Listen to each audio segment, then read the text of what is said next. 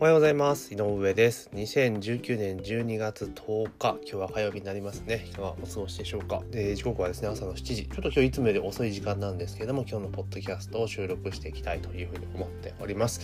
で今日の話題はですね、NHK ネット事業事業費縮小 BS3 チャンネルに集約、業務肥大化批判に対応というね、記事が出てましたので、まあ、それについてちょっとお話をしていきたいというふうに思っております。よろしくお願いします。まあ、あの、NHK がね、あの、まあ、今いろいろ話題に、話題になってるのかよくわかんないですけど、要はネット配信をすると。地上波の放送と同時に、まあね、インターネット配信で常時同時配信をね、やろうとしているわけなんですよね。まあこれもう NHK に限らず個人的な意見なんですけど、あの、あれですよね。もう、ネット配信もデフォでやった方がいいんじゃないかなと個人的には思います。まあ NHK の問題ちょっと置いといたりしても、あの、民放とかも基本的にはもうネットで同時配信をしていく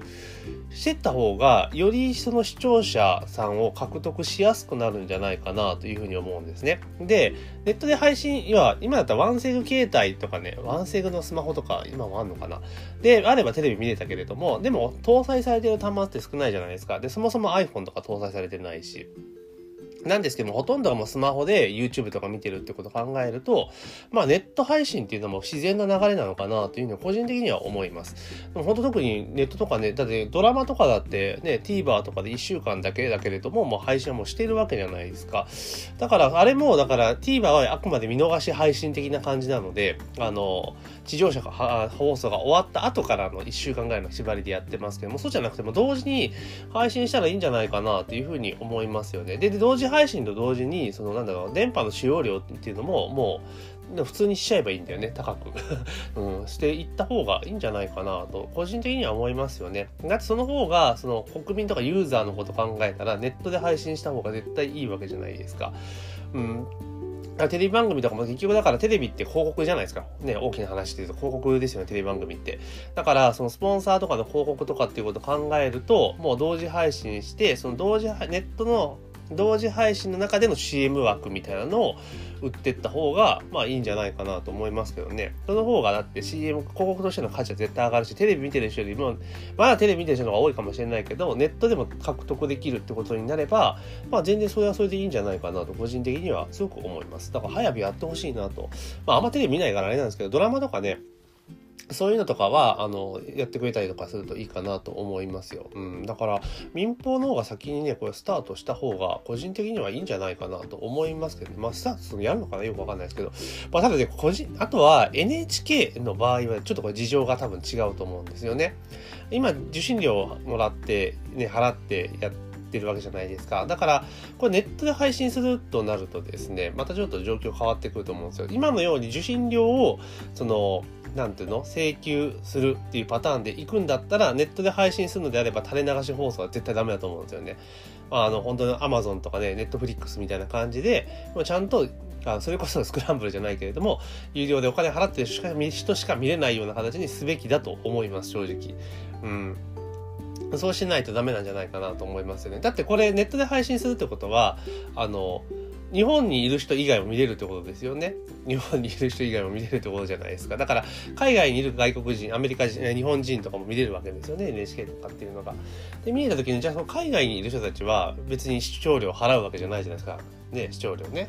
払うことはないわけですよ。なのに、えー、見れると。だけど国内であれば、その、なんつうのかな、えー、見るのには払わなきゃいけない。だから多分これネットで配信するから、本当にじゃあ今度は、テレビがある家は今、あの、契約する義務がありますよね。義務がある。だけど今度はインターネットを引いてる家には、ま、契約する義務があるって多分絶対言い出すのも見えてますよね。だからこれ受信料を取ることを前提に考えているから、だからおかしいんですよ。だからネット配信全然してもいいと思うんだけれども、それに関してはインターネット放送は、え基本的には、あの、受信料をちゃんと払っている家庭しか見れないにしないと、おかしなことになるなというふうに思いますよね。うん、だからそこら辺はちゃんと、あの、国の方でやっていかなければいけないだろうし、でそもそも、その、公共放送っていうことをね、言って、受信料を取るんであれば、あの、もうバラエティとかやらなくていいと思うんですよ、NHK は。うん。だからそれこそ、朝の連ドラと大河と、あと報道番組っていうのをやっていくっていうことだけでいいんじゃないのあとドキュメンタリーとか。要は、あの、民放が、その、なんていうの広告費とかつかないような内容、なんかスポンサーがなかなかつかないよねとか、取り上げたいけどつかないよねっていうようなことをやっていくんだったら、まあ、価値はあると思うんですよ。受信料を払うね。だけどなんか貧乏大してやってること変わんないよねみたいなことになるんだったらもうやめたらいいんじゃないのっていう話に多分なってくると思うんですよね。で実際にその何て言うんだろう。今昔ってだから結局ね全国津々浦までどう届けようっていうことをしていこうとするからそのね広くあまねくそのなんて言うんだろうあの受信料という形で集めてたわけじゃないですか。だけど今もテクノロジーが進んでいるわけだし要はもう以前のようにねそんな確か NHK で各都道府県に支局がありますよね。まあ、あっこまでやる必要ないんじゃないのっていう気はしますよね。今みたいな、その、ね、あの、放送とかも軽くできるわけじゃないですか。従来のように重い設備じゃなくてもできるわけだから、だったらもう、その NHK 自体の経営をもっとスマートにしていって、で、その分、なんだろう、視聴率、視聴、うん？視聴視聴料か、えー、受信料か、受信料みたいなものに関しても、もっと見直していかなきゃいけないんじゃないかなというふうに思いますけどね。うん、だから、N 国がやろうとしていること、まあ、賛否あるにしても、まあ、NHK の改革に目を向けさせるってことではある意味成功しているのかなというふうに思います。まあ、個人的にはそのなんだろう視聴料を取る受信料を取るということをやるのであればもうその受信料を取ることに見合うコンテンツをちゃんと提供すべきだと思うんですよね誰もが納得する、まあ、例えばその報道とかに関してももう NHK であれば特定の思想とかによらないような感じで、ほんと中立な感じでやっていかないといけないと思うんだけども、最近そう NHK もそうでもなくなってきているので、だから、そういうところなんですよね。だからみんなが納得するようなあのスキームをちゃんと組み上げていっていかなきゃいけないと。だから、昔はね、その昔は受信料みたいなものが制度でもみんなが納得したから払ったわけじゃないですか。だけど今って、半分ぐらい多分払ってないんじゃないかって言われてますよね。そう考えると、あのもう、今の仕組みってもそろそろ見直さないといけないんじゃないかなというふうに思います。だから、もうその完全に国営っていうかね、公共放送っていうことの意味合いをね、強めるんであれば、別にあれじゃないですか。あの、全国同時配信なんかしなくていいわけですよね。各支局が頑張って番組作りゃいいわけですよ。受信料取ってるわけだからね。あだからもう、あの、なんつうの、中央集権型じゃなくて各支局があの今なんか国行政じゃないけれども地方が主体的にやればいいんですそれだからその地方の各だ各都道府県に支局があるわけだからそこと行政がうまく結びついて行政の情報とかを届けるような形にしていくんだったらまあまあいいんじゃないのって気がしますよね。その時に、だから行政の、行政が情報発信として使う、えー、媒媒体にしていけば、別にいいんじゃ、公共放送としての役割を果たせるんじゃないかなと思いますね。それでだから、行政がなんか、権力の内容とかしようとしたら、それは民放がちゃちゃ入れればいいだけのことであって、まあ、そういうふうにすればいいんじゃないの。そしたら別に受信料取らなかったとしても、その、住民税とかで行けばいいわけじゃないですかね。税金で運営すりゃいいわけですよ。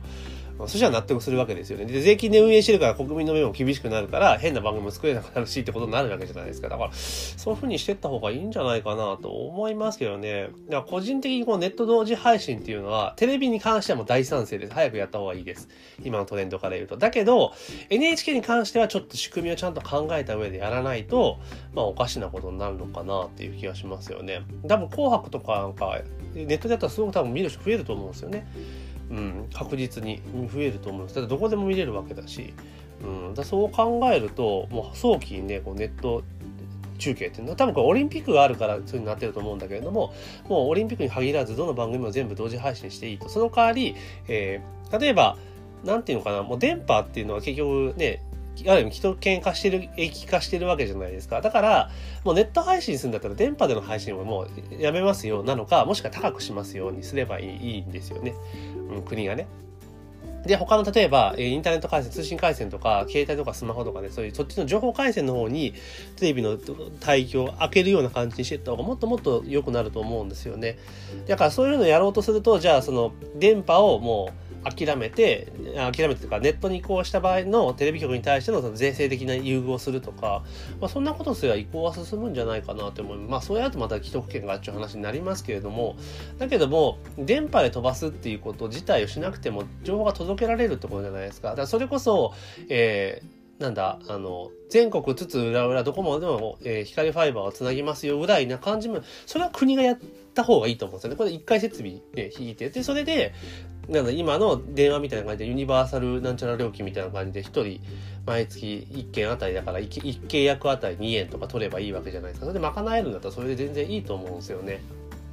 だそんな感じでやってたら、個人的にはいいんじゃないかなとすごく思っています。なので、あの、このネット同時配信では基本的には賛成ですけど、まあ、NHK に関しては仕組みを考えるべきだし、まあ、あとはその電波の問題とかってことを考えるならば、もうテレビ局がネットに移行しやすいようにしてあげると。ただそうなってくると、えネットに、ね、繋がらないところとかね、山奥とかってところじゃテレビ見れねえじゃねえかって話になるので、そういうところに向けても、もう、なんだ、国がインターネット回線引くと。引く。で、その引いて、その、その維持費は当然かかるわけだから、維持費に関しては、もうユニバーサル料金みたいな感じで、もうやっていく。だからもう本当にネットとスマートフォンに関しては、まああれですよね、もう全世帯共有、まあ、とか 5G になったら別に光ファイバー引かなくてもいいわけですもんね。基地局立てりゃいいわけですから、だからその基地局の維持とかはそこはユニバーサル料金とかでね、カバーしていけばいいんじゃないかな。だからその結局電話のあれと通信っていうのは一緒なんで、電話も2円が取ってるわけじゃないですか。だからそれで賄えるんじゃないかなと思いますね。今時ね、あの、普通の固定電話だけってことも少なくなってきているので、あれで基本的にはもうネット回線に切り替えられるわけじゃないですか。ネットで通話できるわけですから。そんな感じにしてった方がいいんじゃないかなというふうに思いました。というわけで今日はですね、NHK がネット事業縮小、まあ同時配信したいからちょっと医療事業縮小するぜおみたいな記事がありましたので、まあそれにも、関してですね、えー、というよりも、まあ、ネット配信はどんどんあの同時配信してくれよみたいな感じのふうに私は思ってますので、それについてお話をさせていただきました。えー、2019年12月10日のポッドキャストは以上になります。今日も一日頑張っていきましょう。